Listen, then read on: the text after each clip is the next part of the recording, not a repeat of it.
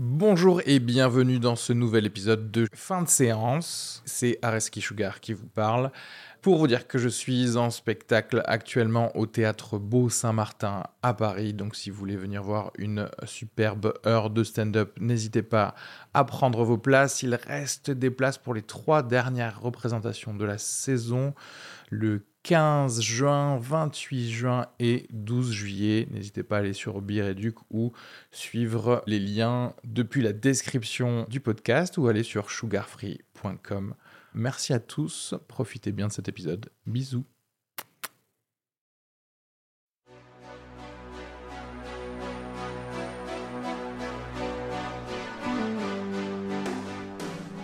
Bonjour, Araski euh, Sugar à l'appareil?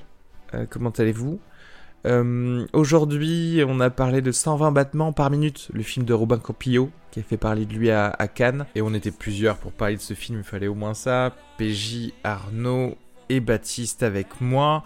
On a également parlé de la mort de Toby Hooper, de Patty Cakes de Hitman's Bodyguard et du film Les Proies de Sofia Coppola.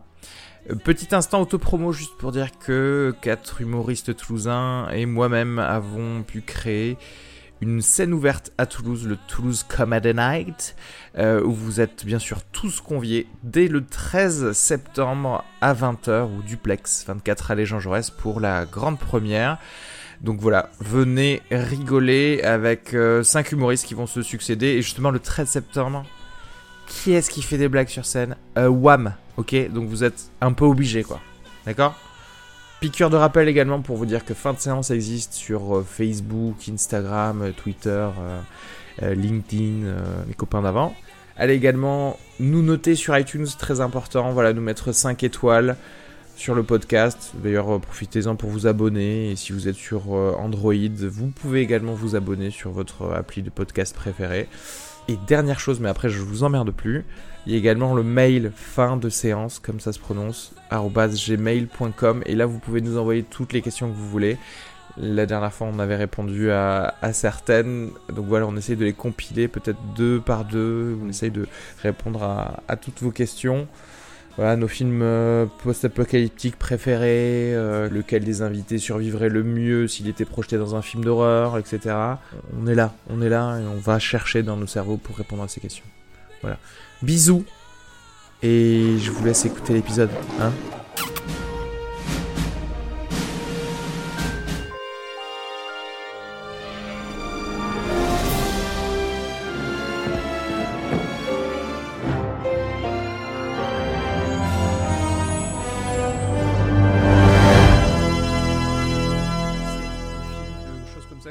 parler. Je sais que par exemple, il y a Tobe Hooper qui est mort cette semaine. Oui. le réalisateur de Ah. Massacre à la tronçonneuse. C'est triste.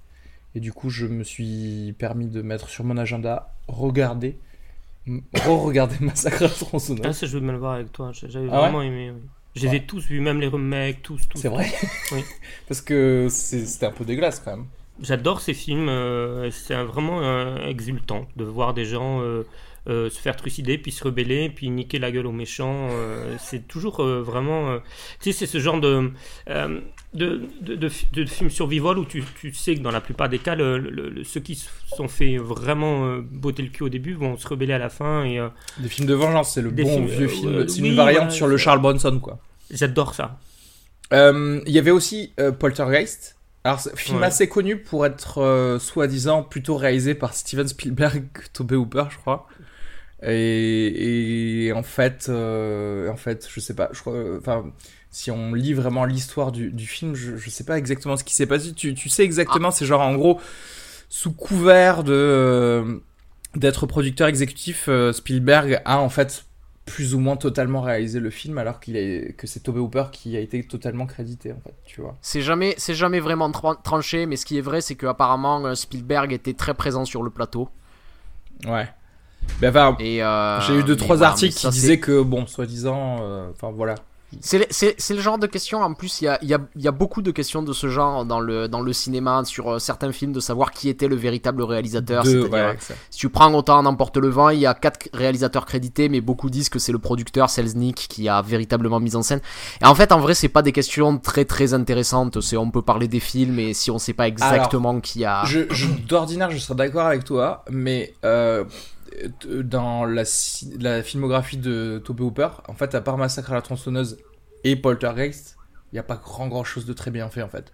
Il y a Ma- Massa- Massacre dans le train fantôme aussi, qui est pas mal. Ah, ça pour le coup, je pourrais pas te dire.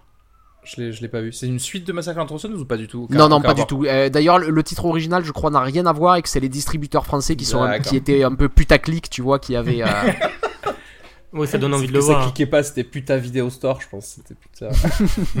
Le train, tout le monde aime les voyages. Les fantômes, tout le monde adore se faire peur. Voilà. Et Massacre, on veut aller voir du sang. Donc le titre était génial, quoi. L'analyse mot pour mot de Baptiste. D'ailleurs, C'est juste- nickel. Tous les mots vendent. Massacre à la tronçonneuse, c'est inspiré d'une histoire vraie, je sais, euh, d'une famille d'Irlandais, je crois, qui ont buté euh, euh, 46 ou 70 personnes, je crois, des voyageurs qui mangeaient. Et qui, qui tuaient, qui mangeaient. C'est pas la colline. à- Enfin, ouais, tu me diras, c'est un peu la même chose. Euh, je- je- Juste petit encart, JB, tu pourrais te rapprocher un peu des autres parce que je t'entends assez mal par rapport aux autres. Pardon. J'ai du mal à. Ah oui, ça c'est parce que tu nous entends via, via la webcam et pas nos micros. Ouais, mais euh, d'accord. c'est ça. Ok. Et je me mettais sur Merci. le côté pour pas voir ta chemise.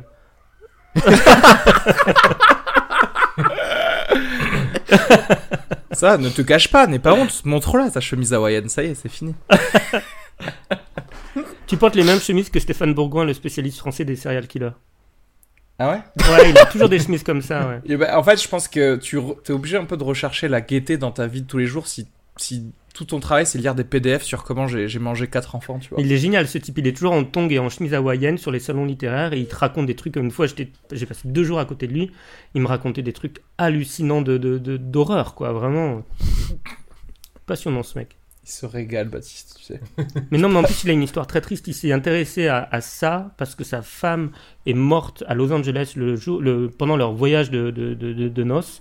Oh. Euh, il est rentré dans la chambre d'hôtel et elle avait été tuée, dépecée par un serial killer. Et c'est ce jour-là qu'il a commencé à s'intéresser au sujet. C'est une bonne raison, effectivement, de s'intéresser série. Putain, la vache. Ok, merci de nous plomber totalement l'ambiance. Avant de parler d'un truc quand même ultra gay, le film d'aujourd'hui, hein, puisque ça parle de sida. On commence directement ou vous avez d'autres mini trucs à dire? Ah, j'ai une news assez intéressante qui est plus ou moins euh, euh, liée au cinéma, mais aussi à- au monde animal.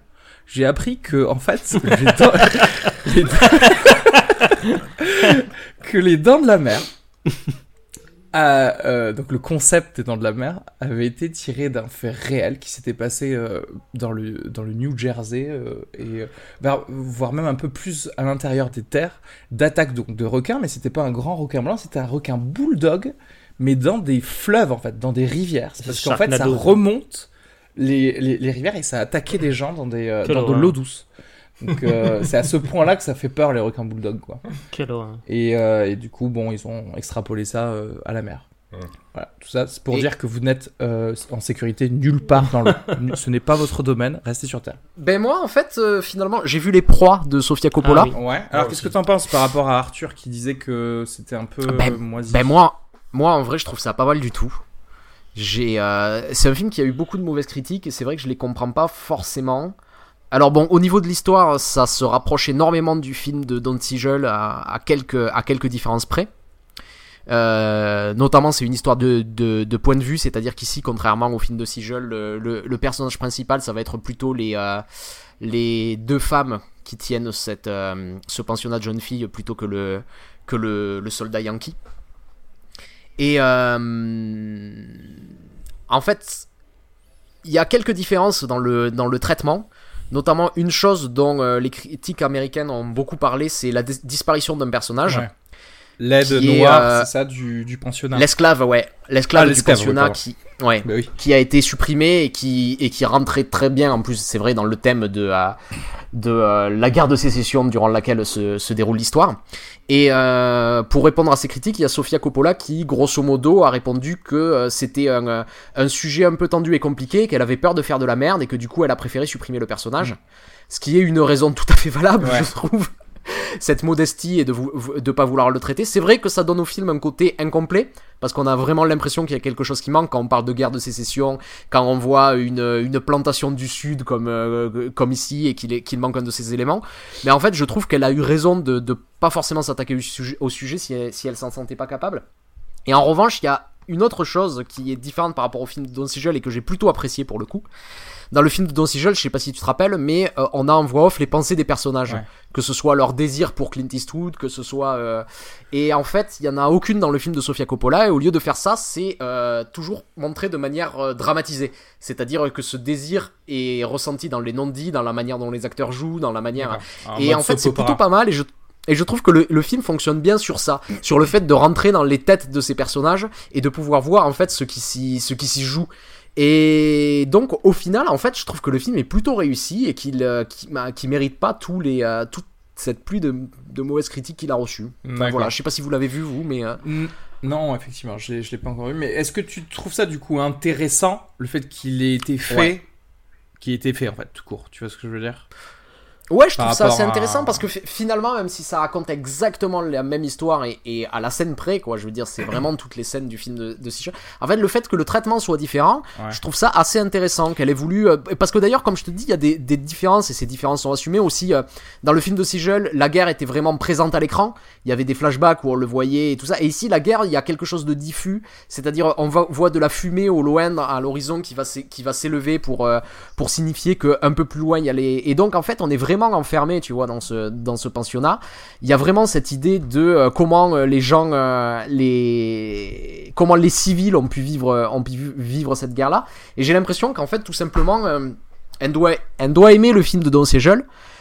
Mais juste en fait qu'il y a des choses qui, qui devaient la gêner, comme ses voix off, comme le fait que le personnage principal soit le mec au lieu des femmes, alors que le vrai drame se joue plutôt à ce niveau, -là, au niveau de ces femmes-là. Et donc en fait, elle a voulu euh, changer les deux trois trucs qui lui plaisaient pas sans doute dans le film. Elle en a fait autre chose. Moi, je trouve ça plutôt intéressant et d'autant plus que les deux films précédents de Sofia Coppola, je les avais pas tellement aimés. Ouais. C'était euh, Somewhere et The Bling Ring que j'avais trouvé inintéressant au possible. Et donc là, je partais plutôt avec un a priori négatif sur le film. J'étais allé, euh, j'étais allé pour le critiquer. je dois avouer qu'il m'a plutôt pris le film, donc j'étais, j'étais assez, assez content. D'accord. Euh, moi, je suis un peu partagé sur le. En fait, son, son explication, je la, euh, je la comprends totalement. En fait, c'est-à-dire qu'en tant que réalisateur, tu réalisatrice, tu te dis bon bah écoutez, j'ai envie de parler de de telle ou telle chose euh, dans, dans mon film et j'ai totalement le droit de, de, le faire en enlevant ou pas des, des personnages parce que c'est vrai que tu sinon tu rentres dans tout un plein d'autres conséquences, c'est-à-dire que tu vas commencer à parler de race, mmh. quoi, tu vois. Ouais. Et en même temps, j'y ai réfléchi et je, me, et je me suis dit, c'est quand même aussi un peu dommage dans le sens où, avec tous les problèmes que les États-Unis ont, alors euh, tu pourrais dire mmh. aussi, c'est un problème de toute façon euh, de se battre pour euh, le, le, féminisme aux États-Unis aussi, et c'est vrai qu'on le voit qu'il y a des régressions aussi rien qu'en ça. Tu, tu, te dis, c'est un peu dommage de, tu vois, de rater un peu cette munition-là sur ce sujet. Je suis, je suis, je suis d'accord que ça affaiblit le film, mais cela dit, moi, j'aime bien cette j'aime bien cette modestie de dire ben en fait euh, le sujet je le connais pas et euh, plutôt que de dire n'importe quoi je préfère ne je préfère ne pas en parler quoi. D'accord. Oui non mais après moi je, ça je, je conçois totalement. C'est à dire que je suis quand même euh, derrière totalement tous les réalisateurs quand ils disent bah écoutez j'ai voulu faire ça et donc c'est quand même une expression de soi quoi quoi qu'il arrive. Il y a The Hitman's Bodyguard que j'ai pu voir, qui est ah, au cinéma avec, euh, avec Ryan Reynolds et Samuel L. Jackson, c'est exactement ce que ce qu'on pense que ce sera. C'est-à-dire que voilà, c'est un film d'action euh, plutôt drôle. Et on attend surtout de la comédie, clairement, euh, venant des deux. Après, je, je vous avoue qu'il y a, y a un truc qui m'a un peu fait chier. C'est comme ça que se voient tous les films actuels qui, qui essayent d'être un peu... Bah, toi, je sais que tu, tu, tu disais ça de Deadpool, par exemple, Arnaud. Mhm. Moi, ça m'a pas du tout gêné dans Deadpool parce que tu, tu, peux créer le personnage comme tu veux, mais là, clairement, c'est le garde du corps d'un tueur à gage. Ok? Ils ont été obligés dans le film de nous dire qu'en fait, c'était un tueur à gage gentil. Euh, Samuel Genre, c'était un tueur à gage, mais sa première victime, c'était quelqu'un qui avait tué un prêtre noir. Euh, voilà. Non c'est un tueur à gage, c'est quelqu'un que tu payes pour tuer des gens. Indistinctement de la morale, bien sûr. On est dans les ravages de Save the Cat, encore une fois. Hein, ouais, et, en fait, euh, c'est con, mais euh, bon, après, il faut que, faut que j'avoue, bon, même si c'est plaisant, euh, c'est pas non plus oufissime, donc euh, j'y mettrais 2,5 miam et, euh, et c'est tout. C'est-à-dire qu'en fait, vraiment, je pensais rire plus, en fait, tout simplement. Ah oui, parce qu'il a l'air très drôle la bande-annonce. euh. La bande-annonce contient pas mal des bonnes blagues Ah du film. voilà. Mais en fait, voilà, après, ça, c'est longué. En fait, c'est aussi pour ça que je vais pas non plus donner une, une énorme note. J'ai également vu euh, Patty Cakes, euh, qui est Ah, le ça a l'air bien. 8 Mile euh, f- au féminin, d'accord? Au féminin et aussi, euh, ils en profitent pour prendre euh, euh, tous les, euh, toutes les autres minorités, hein, c'est-à-dire les handicapés, les vieux et, et les hindous. Écoute, il est quand même, il est quand même assez plaisant ce film, d'accord? Mais il y a une, une certaine euh, inconstance dans la mise en scène. Il y a une mise en scène qui se veut très euh, m'as-tu vu et très euh, dans ta face avec, euh, avec des gros titres qui arrivent avec de la musique quand il se passe des choses, mais en fait c'est toujours assez mal calé. C'est-à-dire que on n'arrive pas à avoir l'impact que ça veut avoir, une fin aussi un peu convenue, des choses où qui alterne euh, le naturalisme de quelqu'un qui vit une, une vie euh, assez dégueulasse dans le New Jersey, qui veut s'extirper de, de la médiocrité, et, euh, et des choses où tu te dis vraiment ça pourrait pas se passer. Donc le film joue sur ça, joue sur l'onirique de la protagoniste qui en gros veut devenir une rappeuse ultra ultra connue et euh, qui rêve tous les jours de, de sa vie d'être euh, d'être une grande star. Et ça aussi c'est pas tenu non plus trop tout le long du, du film, donc c'est vrai que bon. Mais j'y mettrais 3 miams quand même parce que euh, c'était correct. Voilà. Et c'est les deux derniers films que j'ai vus de la semaine d'ailleurs. D'autres films que vous avez pu voir dernièrement? Euh, ben donc moi j'ai vu les proies comme Arnaud, mais j'ai pas grand chose à rajouter. Je suis assez d'accord avec euh, avec ce qu'il a dit. J'ai beaucoup, j'ai j'ai aimé le tout le côté tout le côté sur les non-dits. Après, euh, j'avais vu 120 battements par minute la veille et du coup j'ai pris une grosse claque la veille. ça souffre un peu de la comparaison pour moi du coup. Voilà, j'ai j'ai plutôt aimé, mais c'était pas, euh, j'ai pas été transporté par par les proies. Ouais. Et sinon j'ai vu Annabelle 2, sachant que je n'ai pas vu Annabelle 1. euh, T'avais vu The Conjuring quand même J'avais vu The Conjuring, ouais. Et, euh, Et le bah, Enfin, j'avais quoique, vu ça a The pas de rapport avec j'avais Annabelle, vu The Con- The Conjuring 2, oui, oui, oui, oui, je l'avais vu aussi. Et bon, j'ai trouvé ça euh, assez fade en fait, et j'avais l'impression que j'avais déjà vu à peu près tous les, tout ce qu'on me proposait en fait. Voilà, Oh, il y a en termes d'horreur. Bon moment de frayeur quand même. Moi je t'avoue, il y a eu des moments vraiment où j'ai flippé. Ah, oui, parce que tu l'as vu, c'est vrai aussi. Ben, euh, C'est un préquel par rapport à Annabelle tout court ou c'est la c'est suite c'est- oui, non, c'est un préquel. Mais euh, autant le 1 était vraiment pourri, autant le 2 m'a vraiment euh, enthousiasmé. Certains passages m'ont vraiment euh, effrayé. euh, euh, j'ai j'ai eu peur, ouais, j'ai eu peur. Pourtant, tu sais ce qui va arriver. Il table énormément sur les jumpscares, mais c'était vraiment. Écoute, moi j'étais pris du début à la fin. J'étais, j'avais mes pieds sur le siège parce que je voulais pas les laisser dans le noir euh, par terre, mais c'était vraiment. J'ai bien aimé, ouais. Ah oui, je regarde, oui, il avait fait, euh, il avait réalisé Lights Out qui était très très discutable. Euh, je crois qu'on en avait parlé dans un vieil épisode qui était malheureusement pas très, euh, pas très bon, mais, euh, mais des jumpscares qui fonctionnent quoi, en gros, c'est ça? Oui, et puis sans, sans spoiler, je suis content que pour une fois un film d'horreur finisse très très mal. mais je spoil spoiler. quand même totalement. ok, d'accord. Non, d'autres films peut-être. Ah oui. Alors moi j'ai vu, parce que je, je l'avais toujours pas vu, j'ai vu La vie d'Adèle et c'était très très bien. Et euh, j'ai pris une grosse claque là aussi. D'accord. t'es- En fait, t'étais un peu dans ta semaine gay, C'est euh, ça, LGBT. j'étais dans ma et- semaine LGBT, donc j'ai vu, euh, j'ai vu deux films euh, sur le sujet. Voilà. Qu'est-ce que t'as à dire sur c'est pas trop long? Pas trop long. Euh, J'aurais qu'une chose à dire, mais le- ça va être de la déformation professionnelle. Euh, il se trouve que pour moi, le personnage d'Adèle n'est pas du tout, mais pas du tout crédible en tant qu'institutrice Prof, ou professeur des écoles. C'est-à-dire que il me semble que quand, euh, quand le film a été tourné, elle avait à peu près 20 ans. Et on sent que, ben voilà, le réalisateur, je crois, il s'est, il s'est renseigné sur ce que c'est être prof des écoles, etc. Mais en fait, elle a pas le, elle a pas le langage, euh, elle a pas un langage soutenu, elle a pas la posture. Mais voilà, c'est, du coup, ça m'a un peu sorti du film parce que Oui, forcément. je- j'adhérais totalement à l'histoire, au personnage, etc. Et à ce moment-là, je, il y avait quelque chose d'étrange qui, qui m'a, qui m'a un peu sorti du film parce que pour moi, c'était pas crédible, en fait. Voilà. C'est marrant comme quand euh, nos, nos déformations professionnelles peuvent parfois te du coup te, rem- te faire remettre en doute tout ce qu'on te présente en fait. Parce que Bien tu sûr. dis, ah mais ça se trouve, du coup peut-être qu'une lesbienne ne, serait pas d'accord avec euh, cette... tu vois ce que je veux dire? Et beaucoup de lesbiennes n'étaient pas si tu d'accord as avec faux sur ça, peut-être que tu as faux sur tout. sur ton Et parce que pour s'identifier dans un film, on a besoin d'éléments de réalité. Et quand ce sont des éléments de réalité qui touchent des réalités qu'on ne connaît pas, on prend comme argent comptant ce que nous présente le réalisateur. Seulement quand ça touche des éléments qu'on connaît et qu'on s'aperçoit que ces éléments-là sont faux, ben, le côté toc de tous les voilà. films, un film c'est toc, tous, tous les films sont toc, même le meilleur film du monde, ça reste un, film, des acteurs, des, des paysages, un script. Et ben ce côté-là, à mon avis, ressort beaucoup plus parce qu'on manque d'éléments de réalité. Totalement d'accord. Non, mais c'est-à-dire que je suis d'accord. Qu'en l'émission. fait, le peu de ce qu'on peut connaître, si tu vois un film comme une courbe, par exemple, le, peu, le peu de ce que tu sais de la réalité, si tu n'arrives pas à l'appliquer euh, dessus, alors bien sûr, enfin, je parle pas de, de choses de fantasy, mais dans un film qui se veut euh, ancré justement dans, dans la réalité, bah du, du coup, tu vas te sentir un peu trahi par. euh, Non mais c'est ça, ce en fait ça, passe. ça, ça dépend du paradigme. euh, c'est- C'est-à-dire que euh, si le film se présente comme artificiel, tu vas beaucoup moins être gêné par ce genre d'éléments. Bien sûr. La, vie- la vie d'Adèle qui se veut comme un film, euh, c'est vrai, naturaliste et tout ça, tu vas tout de suite repérer tous les petits trucs Ouais. qui vont. euh, Mais dans un film de, je sais pas, de Wes Anderson par exemple ou quelque chose comme ça, c'est pas du tout gênant d'avoir une représentation des scouts par exemple dans Moonrise Kingdom qui est euh, très cliché et qui viennent du. euh, Enfin, je veux dire, c'est ce qui est travaillé, tu vois. Ou des bruits de laser dans l'espace dans Star Wars. quoi.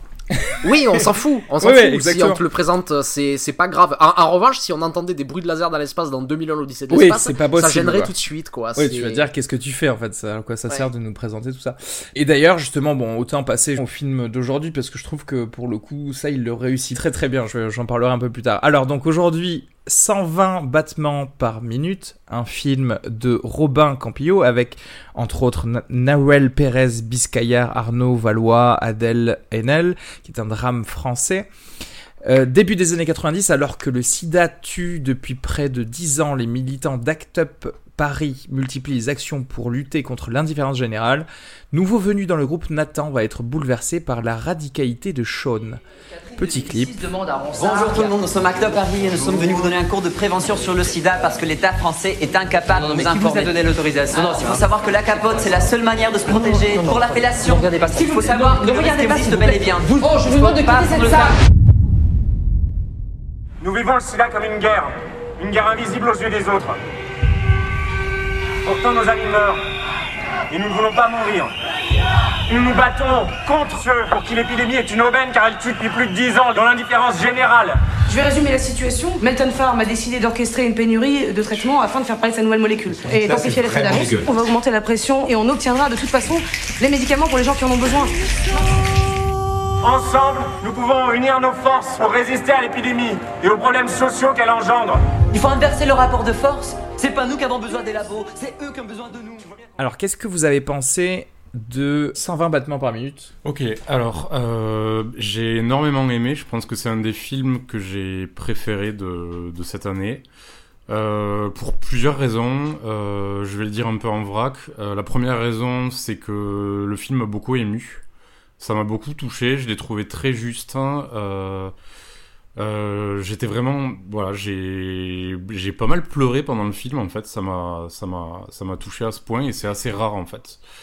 Euh, notre raison, c'est que le, le contexte, en fait, le entre guillemets historique, puisque c'est c'est- c'est- basé euh, quand même sur des sur une association qui qui existe existe euh, sur euh, voilà le, problème du sida dans les années 80 90 etc euh, quelque chose que je ne connaissais pas très bien et pas assez je pense le rapport au pouvoir public le rapport au au laboratoire. hein, donc c'est voilà, ça m'a intéressé de, pouvoir creuser ça. Et puis il y a tout un tas de questions dans le film. Par exemple, bah, la question de, l'action militante, euh, jusqu'à quel point elle peut être violente. euh, euh, la question du collectif, comment on fait pour s'entendre, comment on fait pour pour agir ensemble, même si on n'a pas si pas le même avis sur certaines choses, est-ce qu'on peut trouver un point de convergence, etc. Et donc j'ai j'ai apprécié en fait les moments collectifs du film, notamment voilà les, assemblées générales où ils se regroupent tous pour euh, bah, pour euh, les, réunions, pour faire le point, pour décider de la suite.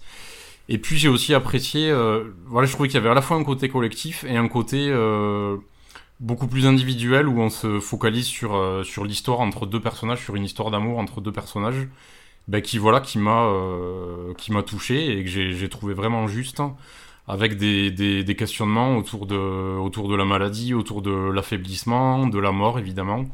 Et, euh, et puis du, début du deuil quoi puisqu'il y y a voilà je trouvais qu'il y avait des scènes vraiment vraiment fortes hein. mais je sais pas on m'a dit qu'on parlait de la deuxième partie après c'est ça? Ouais, je pense, non? Qu'est-ce que vous en pensez? Ouais, non, mais vas-y, parle, parle-en maintenant, en fait, si, si, Ouais. si t'en veux. Oui, oui, voilà. Bon ben alors on a- oui ben alors à ce moment-là euh, On parle du sida dans les années 90, de toute façon. on Oui, a oui. toujours pas de vaccin. Il donc, va y euh, avoir des morts. hein.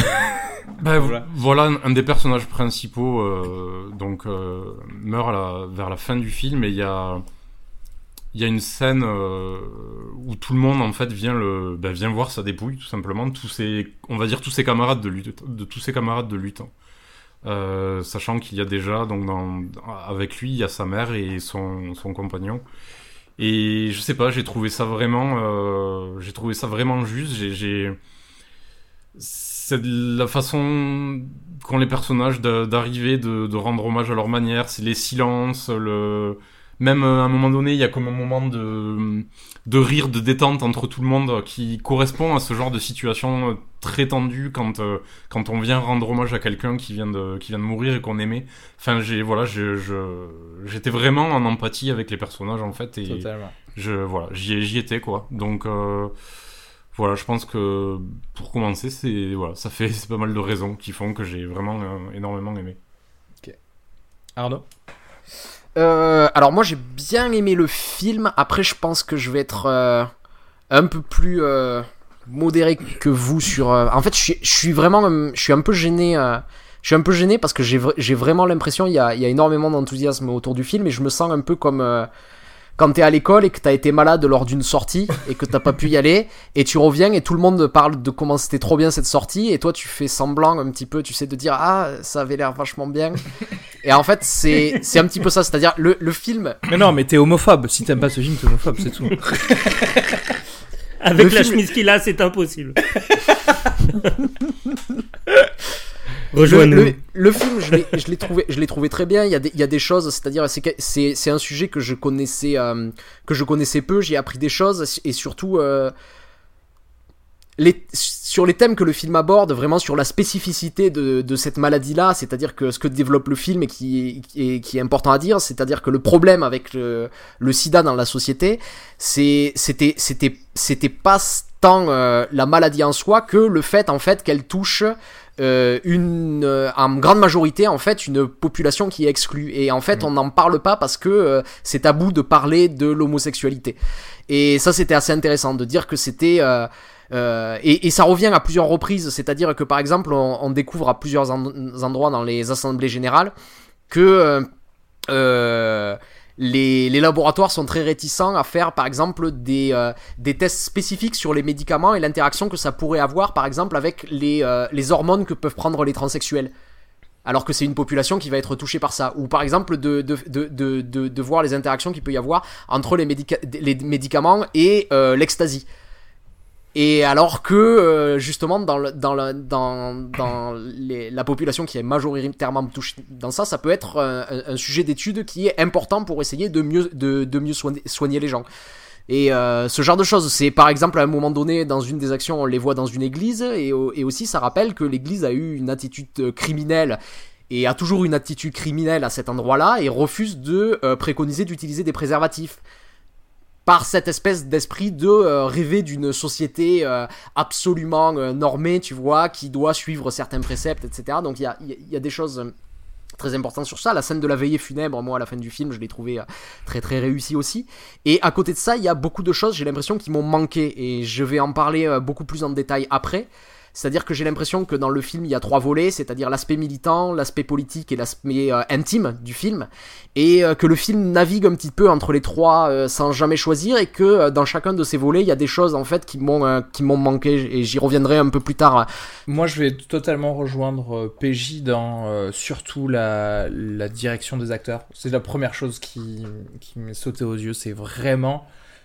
Ils sont géniaux. C'est-à-dire qu'en fait, j'ai vraiment l'impression de, de, voir quasiment un documentaire sur Act Up euh, à l'ancienne. Et c'est, il faut le dire parce que je suis désolé euh, si ça va mettre en colère certaines personnes. C'est rare de voir des acteurs aussi bons sur euh, tout le long d'un film en France, quoi. Je suis désolé. Donc, euh, donc ça, c'est vraiment très important. Également, pareil, voilà, pour l'associatif, il y a pour avoir un petit peu mis le pied dedans, même presque, j'ai j'ai presque été surpris d'à quel point, quand même, il y avait euh, presque peu de, de problèmes quant à leur objectif général parce que c'est vraiment très difficile dans une association. Mettre tout le monde au diapason mais euh, mais là tu vois encore plus les intrications parce que forcément tu vois euh, également comment chaque personne en tout cas tu devines comment chaque personne est rentrée euh, dans cette association et du coup pourquoi elles vont plus ou moins se, se battre et leur angle d'attaque sur sur ça. Et ça je trouve que c'est extrêmement réussi. Et euh, pour reprendre les trois volets euh, dont tu viens de parler, euh, Arnaud, moi, effectivement, tout ce qui est euh, militant et politique, j'étais mais 100% dans- euh, dedans. Et en fait, j'ai eu plus l'impression, par contre, que dès qu'on est rentré dans, euh, dans l'intime, en fait, dans l'histoire de juste Sean, c'est à la limite si je j'ai pas regardé autour de moi dans la salle en, en faisant ah donc ça y est, on a décidé de le suivre que lui maintenant. J'ai senti ça comme un petit peu trop. Enfin, j'aurais plus eu besoin, à mon avis, de transition pour me faire amener que ça, parce que j'étais tellement euh, échauffé par tout ça que j'aurais voulu un petit peu continuer là- euh, là-dedans. et du coup, j'ai pas forcément été euh, très ému en fait par ce qui se passait, parce que mais je connaissais la fin en fait de, ce qui voilà pour, pour ce personnage-là. Excepté, bon, donc la toute fin, vous en avez parlé, la scène de veillée, etc. Où là, et on retombe là par contre dans ce qui faisait pour moi le génie du début, c'est-à-dire l'analyse en fait des petits comportements humains, des petites choses, qui voilà, les rires nerveux autour de la mort, les choses comme ça, qui, qui te rendent le tout beaucoup plus euh, réaliste, tout simplement. Et euh, alors que on est parti presque dans un petit voyage onirique vers la mort, euh, vers les, vers les deux tiers, et moi je ça m'a pas trop fait rêver justement. Donc, euh, donc j'étais un petit peu sorti de, sorti de là. Je pense que c'est quand même un, assez- un film assez important dans le sens où, voilà, euh, politiquement, euh, il faut en parler de à quel point une association, des associations et le rôle de personnes citoyennes peuvent influer sur sur la politique en fait, Mm. tout, tout simplement, et, et à quel point ça devait être ultra difficile. Enfin, ça l'est toujours, mais enfin, imaginons à quel point c'est euh, difficile d'être homosexuel et encore plus séropositif dans les années 90. Petit hic aussi sur le fait que, enfin, j'avais vraiment l'impression qu'on essayait de me faire un petit clin d'œil sur, euh, regardez, il y a vraiment, il y avait vraiment tout le monde dans Act Up, une trans qui euh, pose une question, etc. Et c'était plus pour voir que, regardez, j'ai mis tout le monde dans mon film, plus que pour euh, avoir un personnage qui a vraiment un rôle dans, dans le Eh, Vous m'arrêtez si je dis une bêtise, mais il me semble qu'il a un, un passé de militant chez Act Up, justement. Tout à fait. C'est pour ça qu'il sait de quoi il parle, je pense. Mais bon, mais après voilà, c'est pas parce que ces petites choses-là m'ont m'ont gêné que j'ai passé un mauvais moment. Peut-être que, par contre, voilà, un petit peu plus de, de cut. Quand ça s'est fini, je me suis dit, là, ce serait bien que ça se finisse. Tu vois? Et j'ai, il faut pas que je me dise ça quand je regarde un film. Il faut, que ça, il faut que la fin arrive. Surtout que la fin est très très. Le générique arrive. Et je trouve que émotionnellement, pour le coup, ça c'est fort. Et il fallait pas que je me languisse de, ce, de, de cette fin, tu vois. Parce que si ça pouvait juste arriver avant même que je pense quoi que Bien ce sûr. soit, là j'aurais été beaucoup plus euh, ému. Pour le coup. Voilà. Je. euh, D'abord relever un, un- un- un- un truc, c'est aussi un, film sur, euh, sur l'amour homosexuel, pas se- seulement un film sur le sida, sur Act Up, c'est aussi un film sur l'amour homosexuel. Euh, on, sent que le, réalisateur est, profondément militant parce que euh, c'est pas un film sur Act Up, c'est un, un film militant euh, pour Act Up.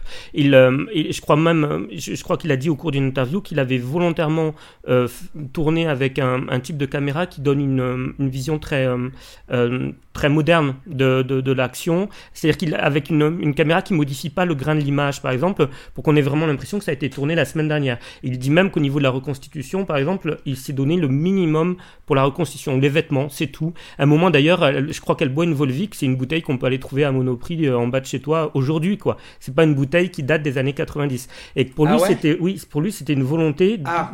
C'était une volonté de rendre le propos universaliste, c'est-à-dire de montrer que les luttes Ah d'aujourd'hui. d'accord, parce qu'en fait ça m'a choqué un certain moment, quelqu'un donne des, des biscuits à quelqu'un et j'ai vu le packaging des biscuits, je me suis dit tiens, est-ce que c'était un packaging des années 90 Ouais, ouais, mais plusieurs fois, je me suis fait la même réflexion et après j'ai lu une interview et c'était, c'était volontaire de sa part D'accord, pour, euh, pour, pour, pour motiver les gens à s'engager aujourd'hui, si tu veux, et pour pas montrer que c'est des combats d'hier, puisqu'on a toujours les mêmes combats sur, euh, bah, par exemple, le, le don du sang des homosexuels, etc. etc. D'accord, bah de toute façon s'il l'a dit, ok, d'accord.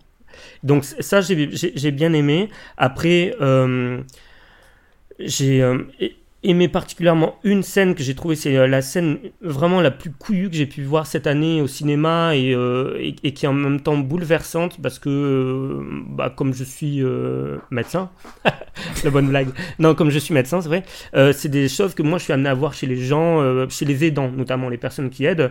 Et là, il parle de sexualité chez la personne malade. À un Ouais, moment, il le visite à l'hôpital et il y a vrai. cette scène qui est, moi, qui m'a dévasté où il, il branle le malade sur son lit de mort. Ouais, ouais. Et ça, ça- c'était une scène casse-gueule. hein. Il y avait moyen de, de, de, de la, de la rater complètement. Et elle est magnifique, d'autant plus que euh, il, s- il se prive pas de montrer de ce que c'est que la réalité de, la sexualité. Je trouvais que ça, je faut essuyer les important. fluides et, et le, et le- le type vient de jouir et il essuie les fluides puis les larmes avec le même mouchoir et, et- quelque part il y a dans cet acte là j'essuie ton sperme et j'essuie tes larmes avec le même mouchoir j'ai trouvé dans ce geste là qu'il y avait un geste fantastique et ça montre ça aussi qu'on montre pas souvent au cinéma la difficulté d'être aidant c'est-à-dire d'accompagner l'autre de l'amener en pleine nuit euh, sur le siège parce qu'il a envie de chier Ouais. parce qu'il prend des médicaments qui le rendent malade et ça c'est un truc que j'ai trouvé très très fort et qui euh, et qui pour le coup euh, est pas assez abordé au, au cinéma selon moi. Il y, a- il y a cet aspect-là, et puis je, je veux dire, même l'aspect tout court de scène de sexe homosexuel, qui est quand même assez rare Mm. au cinéma, et je l'ai- là pour le coup, je l'ai trouvé très très bien faite. Mm. Jusqu'au point où je me suis dit, je, c'est- j'aurais presque aimé être homosexuel pour que ça m'excite. Mais rejoins-nous, rejoins-nous. Non mais franchement, c'est quand la dernière fois que t'as, t'as- t'as vu euh, une scène Non, c'est vrai, c'est vrai, homosexuel dans un film? Vrai. Alors que franchement, euh, on a à peu près la. Bon, c'était clairement peut-être un peu plus cru, euh, mais, mais c'est le type de scène hétérosexuelle que j'ai déjà vu dans, dans Mm. pas mal de films, tu vois, en tout cas. Donc. euh, J'ai juste une chose aussi, moi, qui m'a bouleversé, c'est que euh, je, je, je pense que c'est moins un film sur Sean que sur euh, Arnaud Valois. Je sais plus son prénom dans le. Nathan. Nathan, ouais. Oui, oui. D'ailleurs, euh, s'il veut mon 06, euh, je donne. Euh, euh, parce que, euh, je sais pas si tu te souviens, un moment dans le film, il, euh, il, il dit comment euh, sa toute première expérience homosexuelle, pendant deux ans après, il a plus baisé parce qu'il a vu la photo du premier homosexuel Ouais. en couple avec euh, la personne qui aidait euh, son compagnon et une photo horrible où tu vois la personne qui est très malade. Il dit, il ressemblait à un monstre. il, il dit il ressemblait à un monstre et il dit raconte comment lui ça lui avait ça l'avait tellement terrifié que pendant deux ans il avait plus euh, osé avoir de sexualité ou quoi et quand tu regardes le film c'est exactement ça qui va lui qui va lui arriver. C'est à dire que son compagnon va tomber malade et lui va l'accompagner jusqu'au bout avec les déformations Mm. physiques avec tout ça. Et donc il y a une forme de mise en abîme au début quand il raconte cette histoire là qui va lui arriver mm, à la, à la- la virgule près c'est ce qui va lui arriver. Et, et, et, et finalement il va réussir à, dépasser- à dé- à dépasser ça et à accepter totalement ce qu'il est, c'est-à-dire euh, euh, un homosexuel, un homme qui aime un autre homme qui est malade et qui va l'accompagner jusqu'au bout euh, sans avoir euh, de, de, de, de, de- regard par rapport euh, au corps qui change, par rapport à tout, à tout ça. Euh, ce qu'il disait au début, euh, c'était un monstre, il ressemblait à un monstre. À la fin, on sent que c'est fini tout ça. Enfin, c'est derrière lui, il l'a accepté, et il l'a accepté. Et j'ai trouvé ça magnifique. Ouais. Cette résilience-là, je veux dire. Mm. Je sais pas si Arnaud voit ce que je veux dire. mais Ah, non, non, ouais, ouais, tout à fait, je suis d'accord avec toi, c'est c'est très réussi ça, ouais. Et donc c'est ce que je disais, euh, ce que je disais sur les euh, sur les trois volets un petit peu du film. Donc le premier c'est le, le volet vraiment euh, politique, euh, on va dire au sens presque journalistique du, terme. On avait parlé euh, dans ce podcast à un moment donné des hommes du président, c'est ce, genre d'enquête là qui ici est un petit peu mis de côté, c'est-à-dire ça reste surtout une, toile de fond par rapport, au reste. Et c'est pas du tout le propos du réalisateur, mais c'est vrai que moi j'aime plutôt quand il y a des enquêtes de ce genre. Et par exemple, tout ce qui est dit sur Melton Farm, moi quand le film est, terminé, j'avais envie d'en savoir un petit peu plus, quoi. C'est-à-dire que euh, ils sont accusés à un moment donné dans une dans une AG en fait de, créer une pénurie et de retenir les informations pour créer du buzz autour de leurs médicaments. Et euh, c'est annoncé un peu comme ça, comme des, soupçons qu'auraient les, les mecs d'Act Up, mais c'est jamais vraiment une enquête sur le sujet, tu vois, qui a été faite. Après ça, c'est vraiment un truc personnel parce que je sais que c'était pas le pas le sujet du film, mais c'est le le genre de choses que j'aime beaucoup moi quand je vais quand je vais au cinéma. Donc ça, on va le mettre de côté parce que c'est pas vraiment quelque chose que je vais avoir à reprocher du au, film. Après, euh, l'autre volet qui est le volet sur le militantisme, qui pour moi est le plus réussi du film. Vous l'avez dit et, euh, et je suis d'accord avec ça il y a des euh, il y a des choses assez intéressantes. C'est-à-dire euh, PJ tu parlais tout, tout à l'heure de euh, de savoir est-ce qu'on doit utiliser la violence pour faire passer les idées. Mais ce que je trouve aussi mm. intéressant dans le film c'est de voir comment est perçue la violence. Et à un moment donné on leur dit ah on aurait peut-être pas dû faire ça parce que c'était violent qu'est-ce qui était violent? Ce qui était violent c'était d'avoir attaché un type avec des menottes à un, à un, enfin je veux dire c'est rien quoi c'est rien. Et euh, comment, comment le, public en général ou les médias peuvent parler de violence avec des actes aussi mineurs que ça, alors que je veux dire, à côté, il y a des gens qui crèvent, quoi. Et, euh, et donc, c'est assez étrange de voir ouais, comment on peut, euh, comment on caractérise cette violence. il y a une autre scène qui est super intéressante sur les débats qu'il peut y avoir comme ça en assemblée générale, où il y a l'une d'entre elles qui avait fait un communauté pour demander que un des responsables de l'affaire du sang contaminé ah soit envoyé en prison. Et euh, t'as Sean à ce moment-là, le personnage principal, qui est, qui est violemment en désaccord avec ça, et il dit on peut pas demander la prison pour quelqu'un en sachant qu'on est opposé aux prisons parce que la, la, prison c'est là où euh, il n'y a pas du tout de euh, de euh, je sais pas de normes sanitaires ou je sais pas quoi qui, qui, font qu'il n'y a pas de prévention contre le sida. La maladie se transmet là. Et pour n'importe qui moi euh, euh, par principe je je peux pas demander à ce que quelqu'un aille en prison. Et je suis pas d'accord avec ça. Et là aussi c'est intéressant c'est c'est à dire de parler des de ces principes de base. Est-ce qu'on a le droit de demander la violence sur les autres alors que ce qu'on veut c'est la paix? Enfin, c'est super intéressant et c'est des débats et tous ces trucs là dans les scènes d'AG, etc., etc. Je trouvais ça euh, super. Après, au niveau du militantisme aussi, j'ai l'impression qu'il me manque des choses dans le film. Et euh, c'est-à-dire que euh, on reste et au début par choix. Le, le but est de montrer ces personnages uniquement dans leurs activités militantes. C'est-à-dire, ils sont vraiment. Euh, les seuls moments où on les filme, c'est les moments où ils vont faire des actions, où ils sont en assemblée générale, où ils sont entourés de ces gens-là. Et on décide de ne pas montrer leur, vie privée. D'ailleurs, c'est évoqué à un moment dans une scène qui est intéressante. C'est au bout de. On ne sait pas combien de temps, mais au bout de longtemps, euh, les deux personnages principaux décident de, de parler de ce qu'ils font dans la vie. Et ils en avaient jamais parlé. Et là, ils commencent à évoquer ce que sont les autres dans leur vie. Donc on voit qu'il a volontairement décidé de se concentrer sur ça et de dire que surtout ses activités étaient tellement prenantes qu'il souvent il prenait pas le temps en fait de discuter de, euh, de leur vie privée. Ça je trouve ça très intéressant. En revanche, ce que je, ce que je trouve euh, assez étrange, c'est que euh, il ne les filme que dans deux aspects de leur militantisme, c'est-à-dire les, les assemblées générales et les actions. Or, à la fin du film, dans euh, la rubrique nécrologique qu'a écrit un, des personnages, on apprend donc que Sean était, euh, était vraiment spécialisé dans le contact avec les prisonniers et avec les prisons. Et ça a été un tout petit peu évoqué au moment de cette opposition dont j'ai parlé un peu plus tôt, mais on le voit jamais dans cet aspect-là de son militantisme, c'est-à-dire d'aller voir les malades, d'aller d'aller au contact avec les autres, et d'une manière générale, ce qui m'a manqué un petit peu, c'est de voir toujours ces personnes en cercle fermé et je vois très très peu d'interaction avec le reste du monde. Et par exemple, à un moment donné, il y a une scène où ils vont dans des lycées pour faire un peu des, euh, une action sauvage de prévention contre le sida. Et dans cette scène-là, il n'y a pas d'interaction avec les lycéens. C'est-à-dire, je les vois et c'est presque une pièce de théâtre où ils y vont pour faire leur action et je vois pas ce, a, ce qui a dû se passer en réalité, c'est-à-dire d'avoir des vraies conversations avec les lycéens, de faire en sorte qu'il y ait des vrais personnages de lycéens qui s'opposent ou pas, mais de les voir comme des vrais et, à ce moment-là j'ai l'impression juste qu'ils cochent des cases. C'est à dire il y a le prof qui est réticent qui a pas envie d'en entendre parler. Il y a la mm. prof qui est ok et genre je coche les, les cases mais c'est jamais des personnages euh, à part entière. Et de la même manière on les voit jamais en discussion avec les journalistes. À un moment donné on voit un photographe qui les accompagne. Il parle pas vraiment avec eux, ils en parlent après, ils se moquent de lui et un peu des postures, euh, des postures freestyle qu'il prenait en, en prenant les photos. Mais je, c'est toujours un cercle fermé, je, je vois pas cette interaction qu'il y a avec le reste. Et, ça, clairement, ça m'a manqué. J'aurais, j'aurais aimé avoir ce, ce, volet-là plutôt que de, de, de, se refermer dans ça. J'ai vraiment l'impression qu'il m'a manqué quelque chose dans ce volet militant. Après, le film est déjà assez long comme ça, je pense. hein. Mais après, moi, je, enfin, je dirais pas que ça, c'est pas quelque chose qui a manqué, c'est un truc qui, en fait, c'est de choix parce que par exemple, tu vois, enfin, moi, je m'en fous, par exemple, de voir le lycée. Si après, dans ta deuxième partie du film, tu vas te concentrer sur Sean et que tu me dis qu'en fait lui il était spécialiste des prisons mais qu'on n'a jamais on l'a jamais vu lui sur Oui. le terrain c'est à dire qu'en fait parce qu'on a vu le terrain de, des labos par exemple tu vois ce qui était ultra intéressant et d'ailleurs même le lycée c'était ultra intéressant mais genre mets-le en relation avec le personnage avec qui on va passer Et puis c'est une affaire de choix, pas forcément de temps. C'est-à-dire que euh, euh, c'est comment comment tu décides de structurer ton film. Par exemple là, c'est vraiment euh, il y a y a des scènes qui sont répétées. euh, euh, sur les as- assemblées générales, t'es, enfin t'es pas obligé de, de tu, tu peux dire des choses qui ont été dites dans ces assemblées générales dans le cadre d'autres scènes aussi. Donc c'est, c'est surtout des choix qui ont, qui ont été faits à ce niveau-là.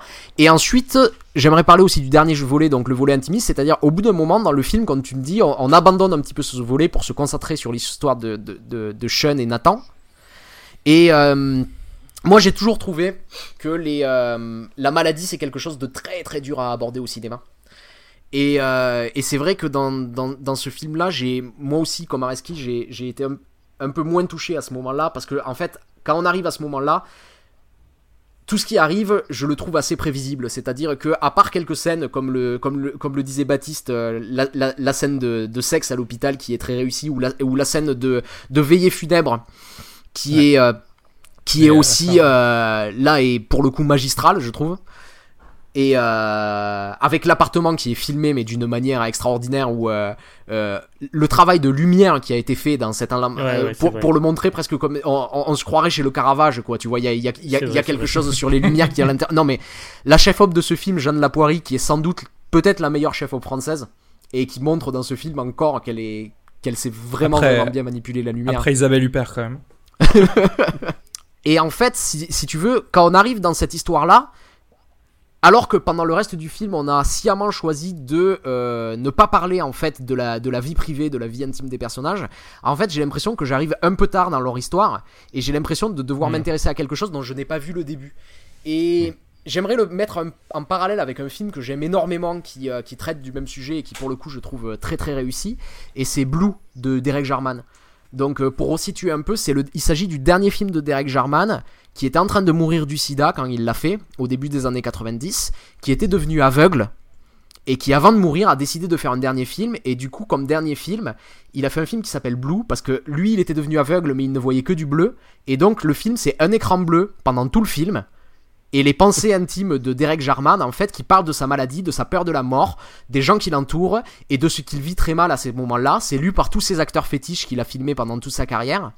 Et en fait, dans ce film, il y a, quelque chose de, de- de très fort et presque d'indécent sur tout ce qu'il dit sur sa vie, sur toutes ses pensées qui lui passent à travers, et que j'ai pas tellement ressenti dans cette dernière partie du film. Je crois qu'il m'a ma- manqué vraiment quelque chose de, de- de très personnel, d'intime, de souvenirs d'enfance Ouais. qui se mêlaient, tu vois, de quelque chose, de ressentir la maladie, de qu'est- qu'est-ce que je ressens, pourquoi ça me fait mal, Ouais. pourquoi ça me fait mal de fait- prendre des médicaments en fait, juste tous ces médicaments qu'on me demande de prendre alors que je vais crever, et il en parle très bien Derek Jarman dans, dans ce film, au bout d'un moment ça me fait mal parce qu'il a l'impression que sa vie se limite plus qu'à ça, et comment il vit cette perte, et comment il le fait, et moi dans Blue ça m'avait fait chialer, j'étais arrivé à la fin du film vraiment, à la base j'y étais allé presque pour me moquer du film, presque par défi. J'avais entendu que le film passait, j'étais là, ouais, un film qui est un monochrome bleu pendant tout le film, ça doit être un truc artsy, euh, un peu bobo, un peu, un peu nul. Je vais, je vais y aller pour l'avoir vu. Et en fait, le film m'a pris complètement par surprise et je m'en souviens vraiment comme d'un souvenir de cinéma très très fort, tu vois. Et, euh, et je dois avouer que là, quand arrive la, quand arrive la fin du film, j'ai pas l'impression d'avoir été emporté euh, à ce moment-là. Voilà. On est resté assez superficiel sur euh, les comportements de Sean, en fait, tu sais, le fait qu'il refuse euh, le président de Act Ouais. Up, etc. Et au moment où vraiment on était rentré dans, la, dans sa euh, décrépitude, on aurait pu rentrer vraiment dans des, presque des questions métaphysiques de quelqu'un qui, qui sait qu'il va mourir, tu vois. Mais on est, on est quand même pas rentré dedans. Donc c'est vrai que c'était un, un petit, un petit Moi, coche raté. j'étais- Juste pour revenir. Oui, Pardon, pardon. Euh, je voulais ju- juste revenir sur un truc très intéressant. Effectivement, je- j'en j'en ai pas parlé, mais les, euh, les questions morales au sein d'une même association sur quelles sont les actions que l'on peut faire ou pas. C'est euh, vraiment de mon expérience, ça se pose tout le temps. Et euh, ce que je trouve génial, c'est qu'au final, les meilleures idées d'Act Up France, euh, elles viennent d'Act Up États-Unis, quoi. Parce que, parce qu'en fait, euh, ça vient de choquer. je vais, ça va être un peu euh, trivial ce que je veux dire, mais on va, on va remettre des super-héros dans, le- dans le truc. Mais c'est comme Sean, c'est comme le mec pur qui a une pensée, qui dit non, on ne peut pas utiliser ces mots-là parce que les prisonniers souffrent aussi de ça. C'est le Captain America, tu vois. Et l'autre, c'est l'efficacité, c'est-à-dire c'est le Iron Man qui va te dire non, on va faire ça, ça va choquer, on va jauger ça sur, sur l'efficacité. D'ailleurs, les rôles sont un peu un- un- inversés parce qu'au début, pour le coup, c'était Sean qui était le plus, euh, le plus fan de, de faire des choses médiatiques, mais après, euh, dès que son discours doit être un petit peu teinté par autre chose, euh, il, va, il va se replier, alors que au contraire, le, je sais plus son nom d'ailleurs, le, du, du président, Président du d'Act Enfin bon, bref. C'est- Ah Jérémy, c'est- non C'est pas Jérémy Peut-être. Et ce Ça. personnage-là, lui, par, par contre, va, va continuer dans sa ligne directrice de l'important, c'est qu'on parle, c'est qu'on parle de nous au final. Quoi. Je voulais juste souligner Mais- le fait que ce soit un dilemme un peu constant en fait, parce que très souvent, les premières motivations pour quelqu'un euh, pour sa rentrée et son action dans une association. Euh, ne sont pas forcément en adéquation avec euh, les mesures qui doivent être prises pour arriver à ces fins. C'est-à-dire qu'en en gros, l'idéal, c'est avoir Don Draper qui te servent de, de marketing, même si t'es pas d'accord avec le marketing. Ce que tu décris, c'est ce qu'on retrouve dans toutes les associations. J'en ai fait quelques-unes. Dieu merci, je les ai quittées. Euh, c'est qu'il y a, il y a toujours deux groupes dans les associations. Tu as les déontologistes et les Voilà. conséquentialistes. Tu as le déontologiste comme Sean qui va dire non, c'est la règle, on a dit pas de prison pour personne. Et la conséquentialiste qui est la mère qui dit mais moi, mon, fils, on lui a fait du mal et je veux que les gens qui lui ont fait du mal Mm. En, en prison. Et, euh, et, et, et ça, c'est un truc que j'ai trouvé très très fort dans, dans, dans le film. D'autant plus fort que ces derniers jours sur Twitter, tu avais Didier Lestrade qui était le créateur de Act Up euh, France, euh, qui a, qui a- qui a une- une- une- un passage de son, émission, de son émission dans 28 minutes qui passait sur Arte le soir, où il disait que lui était plus ou moins pour le outing des Mhm. personnalités homosexuelles, Ah oui, lesbiennes. Et donc il y a des gens qui s'écharpaient. Je me suis pris la tête avec une, une juriste qui me disait euh, ça fait partie des droits fondamentaux de l'individu, euh, ça se fait intime, euh, c'est un scandale de outer les gens, comptez pas sur moi pour, pour vous soutenir. Bon, en même temps, on n'a jamais compté sur toi pour, pour nous soutenir dans, dans ce combat-là. Et, et donc, il y avait d'un côté elle qui était déontologiste et, et de l'autre côté le côté conséquentialiste. Par exemple, tu prends un footballeur comme Ronaldo, tout le monde sait qu'il est gay, tout le monde sait qu'il est avec un boxeur marocain et, et tout le monde sait qu'il a des millions de fans à travers le monde et essentiellement des fans euh, qui euh, sont parfois un petit peu bas du front sur ces questions-là. Ouais. Et euh, un type comme Ronaldo prendrait la parole pour dire voilà, je suis homosexuel, c'est Oui, pas un choix, ça je suis né comme ça. choses. Ça ferait mais évoluer les choses. Alors c'est sûr qu'il perdrait des fans, mais donc faut savoir qu'est-ce qui, qu'est-ce qui est de l'ordre du, du, du droit et qu'est-ce qui est de l'ordre du euh, finalement qu'est-ce qui va faire avancer les, les, les choses quoi. Mais ça, c'est le gros truc de. On en a parlé dans Do the Right Thing et dans d'autres choses encore. C'est le Malcolm X versus euh, Martin Luther King. Mm. C'est-à-dire que tu peux être le déontologiste qui va utiliser la voie de la paix. Et d'ailleurs, en fait, euh, comme d'habitude, c'est c'est pas vendeur cette réponse, mais en fait, il faut les deux.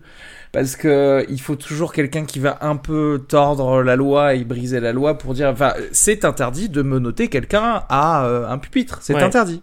Mais n'empêche, les gens vont en parler après. Mais, mais c'est ça, Donc, qui, euh, c'est ça qui est beau dans le film en fait, et c'était la même chose avec Do the Right Thing, c'est-à-dire c'est un film qui tranche pas entre les deux. C'est-à-dire il, il met la question parce sur le tapis, tu vois. Il met la question sur le tapis juste ça, sans prendre par, sans prendre forcément euh, un parti lourd, tu vois, pour l'un ou pour l'autre.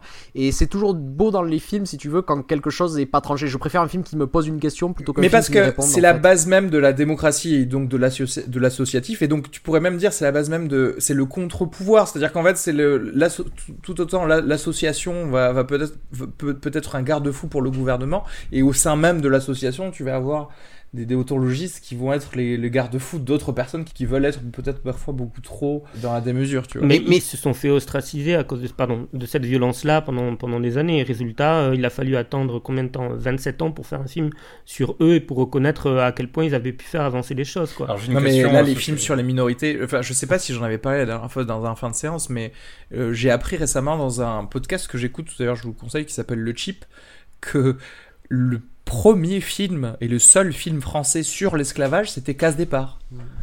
A- avec Pardon, Thomas, euh, Thomas Njijol et Fabrice Eboué. Tout à fait. C'est quand même assez incroyable. Oui. Euh, et donc, euh, tu vois que tu me dis, c'est pas, enfin, et après c'est pareil même sur tout le passé colonial de la France, etc. Et encore plus, euh, on va dire tout ce qui est euh, homophobe du gouvernement. Ça va, c'est voilà, on attend 30 ans avant qu'il y ait. un- Bah, mais- dans 30 mais- ans, il y aura un film et les méchants, ce sera la manif pour tous. mais- tu peux mais- être sûr. Mais sur- oui, c'est dommage Mais d'attendre une 30 scène ans, quoi. Sur, première scène de sexe homosexuel euh, que je vois qui est comme ça, qui est autant graphique. Tu vois, c'est pas nouveau les homosexuels, tu vois ce que je veux dire? On en a vu beaucoup chez pur. hein, cela dit. euh. Ah oui, merde, c'est vrai. c'est vrai, merde, tout ce que je dis c'est faux. On va dire dans un euh, dans un truc qui est normalement plus Non, mainstream. dans un truc mainstream, je comprends ce que tu veux dire Ouais. en fait. Mais euh, c'est exactement la question que je voulais vous poser, c'est-à-dire que quand j'ai quand j'ai vu le film, cette question-là m'est venue immédiatement à l'esprit, c'est euh, y a-t-il d'autres films français avant celui-ci qui abordent euh, le sujet de de de, de l'homosexualité euh, Et je me suis dit que autant de autant d'années, donc 27 ans, c'est ça? 27 ans pour pouvoir faire un film sur euh, sur ces événements-là, ça Mais, m'a mais vraiment, vraiment sur euh, le sida, très tu veux dire, ou sur l'homosexualité en général? sur, sur le sida et sur l'homosexualité en général. sur le, sur l'homosexualité, c'est vrai qu'on n'en voit pas dans le mainstream, mais dans le, ciné, dans le cinéma d'auteur, il y en a eu. Tu parlais de La vie d'Adèle, par exemple, qui a, tu vois, qui a été et d'ailleurs qui a très bien marché, qui a très bien marché en salle. Euh, Alain Guiraudy, qui a énormément, euh, qui a énormément parlé de ça dans ses films. Enfin, euh, c'est pas, c'est pas, c'est pas le premier. Après, euh, d'une manière mainstream, euh, tout ça, je suis d'accord qu'une une scène de sexe entre deux hommes aussi crue dans le cinéma français mainstream, je crois que j'avais pas vu ça, non, mais. euh, D'accord. En général, j'ai plus l'impression que on a, la, la France a beaucoup de mal à se retourner vers ses erreurs, en fait. En gros, ses erreurs gouvernementales. Sur, quoi. sur- sur la censure de la France, il faut rappeler que des films comme La bataille d'Alger ou Les Sentiers de la Gloire Les ont été Gloire, interdits en France jusque dans les années 70 quand même. Donc euh, euh, il y, a, il y a une, il y a une, une longue histoire comme ça de, de, de censure et euh, qui, qui vient du pouvoir politique, mais qui vient aussi, euh, par exemple, un des seuls films, en tout cas mainstream, ces, des- ces dernières années à avoir parlé de, de la question coloniale, c'était euh, L'ordre et la morale de, euh, de Mathieu Kassovitz Kassovitz. euh, qui se passait à, en Nouvelle-Calédonie. Et euh, mais le film, mais personne n'est allé le voir. Ça a fait un flop, euh, un flop ahurissant. Et c'est vrai que j'ai j'ai l'impression qu'en France, on a beaucoup du mal à regarder notre passé euh, les yeux dans Ah les yeux, quoi. C'est euh, c'est c'est fou.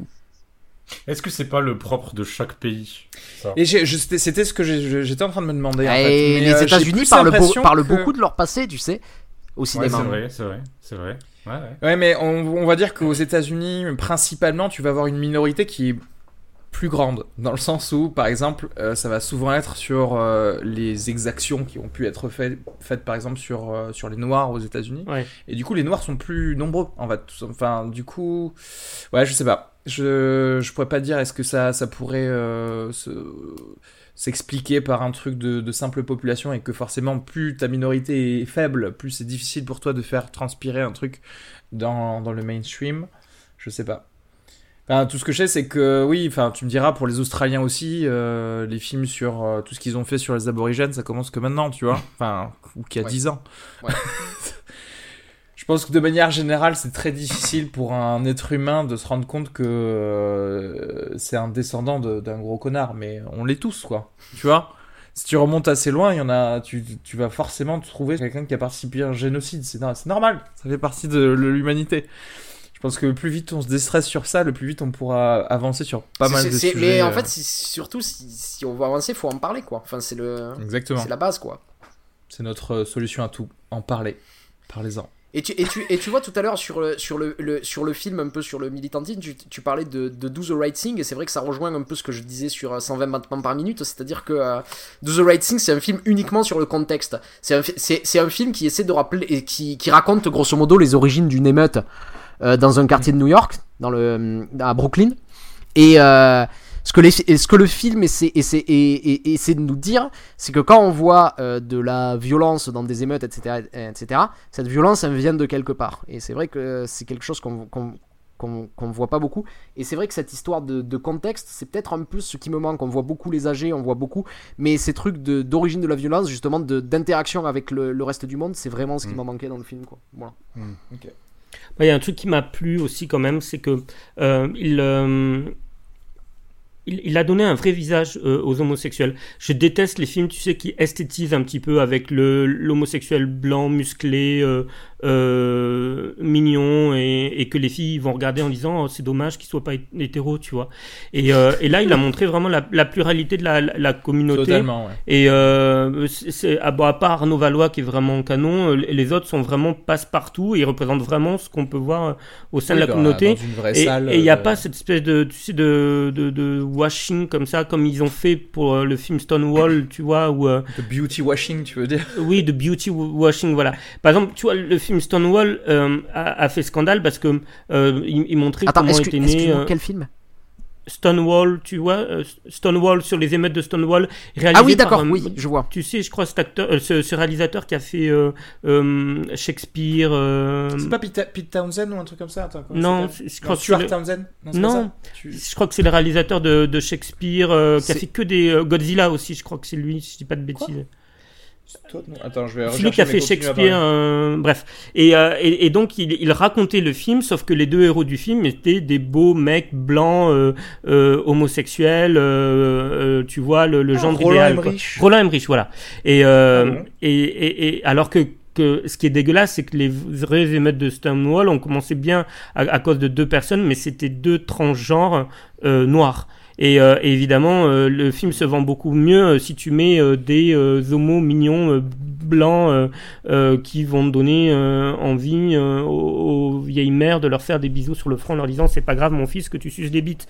et, et, et, et c'est vrai que c'est beaucoup plus vendeur que de mettre deux, deux transgenres noirs qui, qui se rebellent quoi. Et ouais.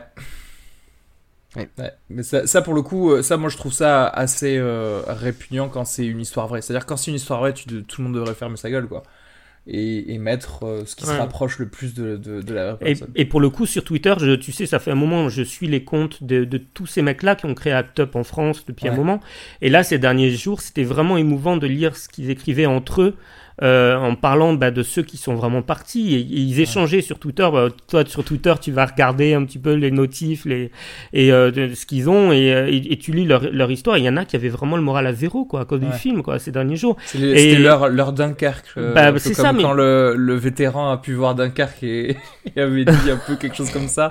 J'ai perdu, mes, j'ai perdu des amis là-bas. en fait, c'est pareil. Par exemple, il, il, à un moment, ils ont partagé une photo euh, d'eux avec le t-shirt noir euh, d'Act Up et euh, les, euh, les froufrous de cheerleaders euh, violés, comme mmh. dans le film, quoi. Mmh. Et tu vois la photo, mais qui date des années 90, et tu vois leur gueule sur la photo de profil à, à gauche, où ils ont pris 27 ans dans la gueule, quoi. Et, euh, et là, tu dis, ah, ben moi je suis le deuxième, là moi je suis le troisième, et tu lis ça sur Twitter, et je t'assure, ça te, ça te, c'est émouvant, quoi. C'est vraiment émouvant.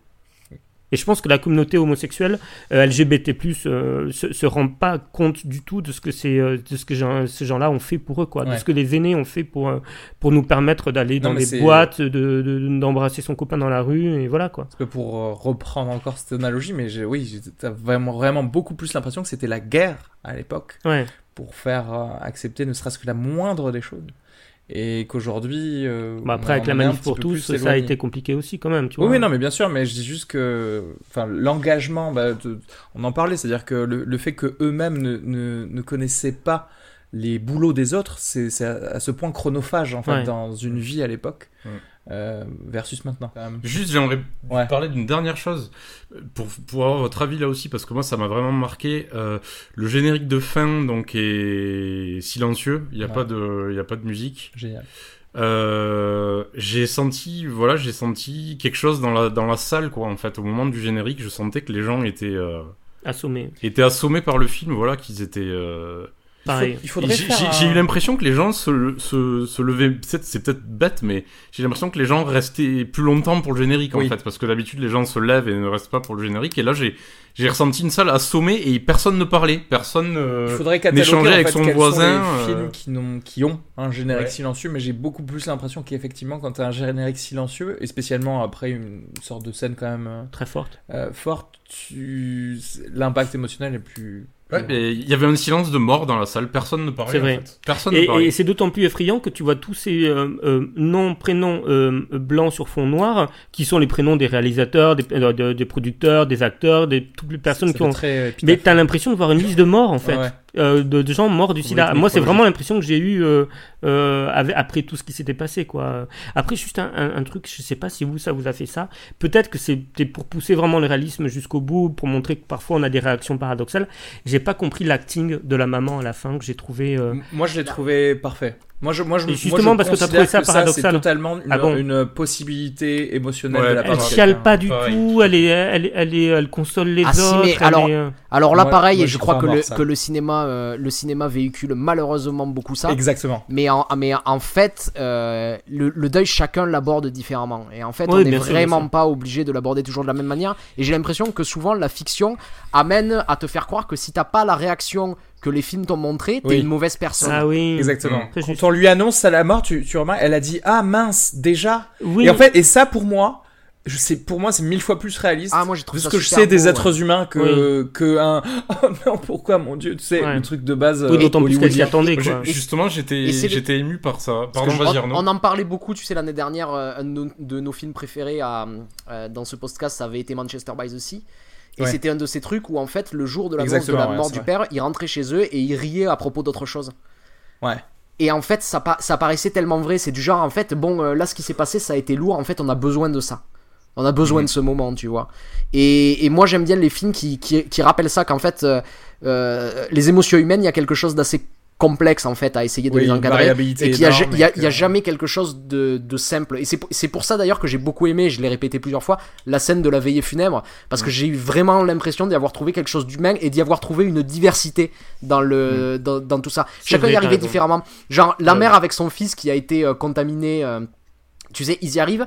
La mère elle veut aller le voir et le petit, il dit euh, Par contre, euh, j'espère que ça pose pas de problème, mais j'ai pas envie d'aller le voir. Hmm. Je veux pas voir le cadavre, quoi. Et, en fait, chacun réagit différemment et, et ça, je trouve ça plutôt beau, en fait, moi. Mais ouais. Hmm.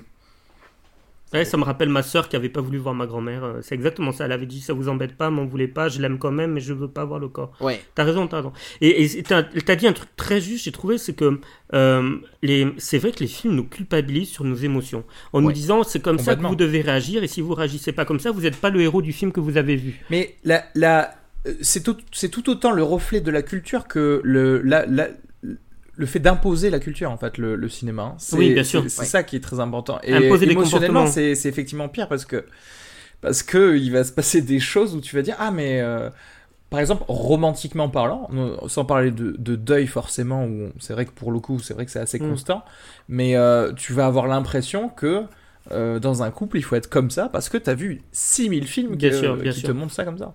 C'est vrai que il y a- là, pour le coup, il y a une grosse valeur euh, éthique et morale, je pense, de la part d'un réalisateur vis-à-vis de montrer ses la acteurs quand, euh, quand tu dois écrire et, et faire quelque chose. C'est ce truc aussi qui peut être intéressant, en tout cas dans les, dans les bons films, et je crois qu'on a tous ressenti ça dans, dans certains grands films comme ça.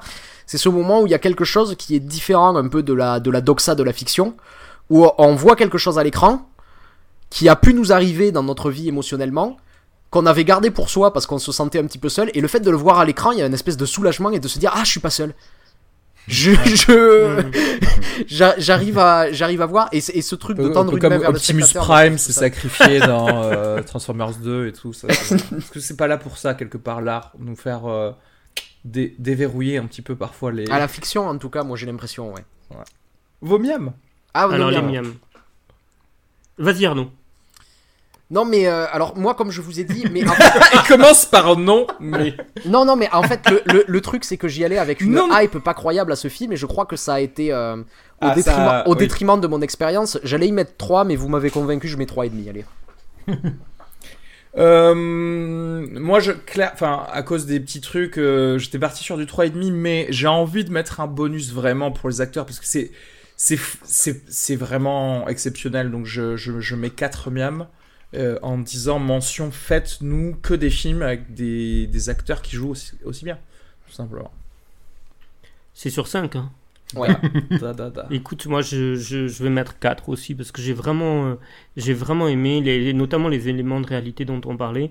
Et un, un truc tout bête, par exemple, son copain vient de mourir et le soir il va baiser avec un autre mec. Mm. Et j'ai trouvé ça tellement juste, tellement vrai, pour montrer vraiment ce côté. euh, La vie continue. la, la- la vie continue, mais en même temps, euh, cette sexualité-là, à ce moment-là, il en a juste besoin pour aller mieux, et c'est pas autre chose euh, que de la sensualité pure pour se rattacher au monde des vivants, cette encre du corps qui jette comme ça.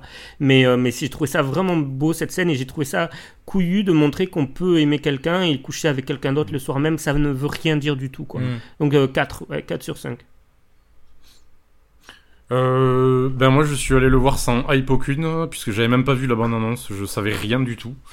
Euh, et je vais mettre euh, 4,1 miam pour pas faire comme tout le monde. On peut mettre des Tu pensais, que virgules. c'était, hein. tu pensais que c'était un film sur la cardiologie ou un truc comme ça Je je savais rien du tout. Voilà. J'étais ignorant, l'ignorant absolu. J'étais une outre à remplir. Voilà. Mais je pense que c'est, de toute façon, c'est comme ça qu'il faut aller voir des film films. t'assure. On en revient à ma théorie, les gars. Ma théorie, c'est qu'il faut qu'on te kidnappe et qu'on te mette dans une salle de ciné et tu sais pas ce que tu vois. Si tu vois une affiche, si tu vois un titre, C'est vrai. tu vas être spoilé. Donc tu sais Mais- pas, t'arrives, bam. Mais tu, mais tu sais très bien, et surtout Même si voir le film, et que t'aimes bien suivre ce qui se fait, euh, c'est c'est impossible de rentrer comme ça impossible, dans la oui. plupart des films. Mais voilà, c'est ça. Mais oui. le pire, c'est qu'à chaque fois que je me dis, tiens, tel trailer de ce film-là, je le regarderai pas parce que j'ai pas envie de me spoiler. Et le premier truc que je fais là, sa sortie, je fais genre, ouais, je vais quand même cliquer dessus. parce que je suis faible, tu sais. Voilà, j'essaie de m'améliorer quand même. bon, merci à tous. Merci. Voilà, je, je garde du coup deux questions. Comme ça, on y répondra euh, à la fois dans le prochain épisode de la mail. J'ai appelé ça comme ça. Ok. Pour, pour les gens qui veulent nous envoyer des messages, vous- Ah. faites-le sur fin de séance à gmail.com. C'est la mail. Juste une question, vous aviez déjà parlé d'Atomic Blonde ou pas Yes, Oui. on a fait tout un épisode dessus. Ah bah alors, excusez-moi. Mais j'étais tu, pas tu veux en dire euh, quelque chose Non. Je peux le couper et le mettre au milieu des films en vrac. si Non, tu je veux juste épouser Charlize Theron, voilà. C'est tout. Tout le monde veut épouser Charlize Theron. Oui, mais moi je voudrais qu'elle ait une bite en plus, tu vois. Je voudrais Charlize Theron avec une bite. Je- franchement, je suis à la limite de te dire, je l'épouse quand même. Mot de la fin. Moi, je la fin. Bon, allez, bisous à tous. Bisous. Ciao. Bisous.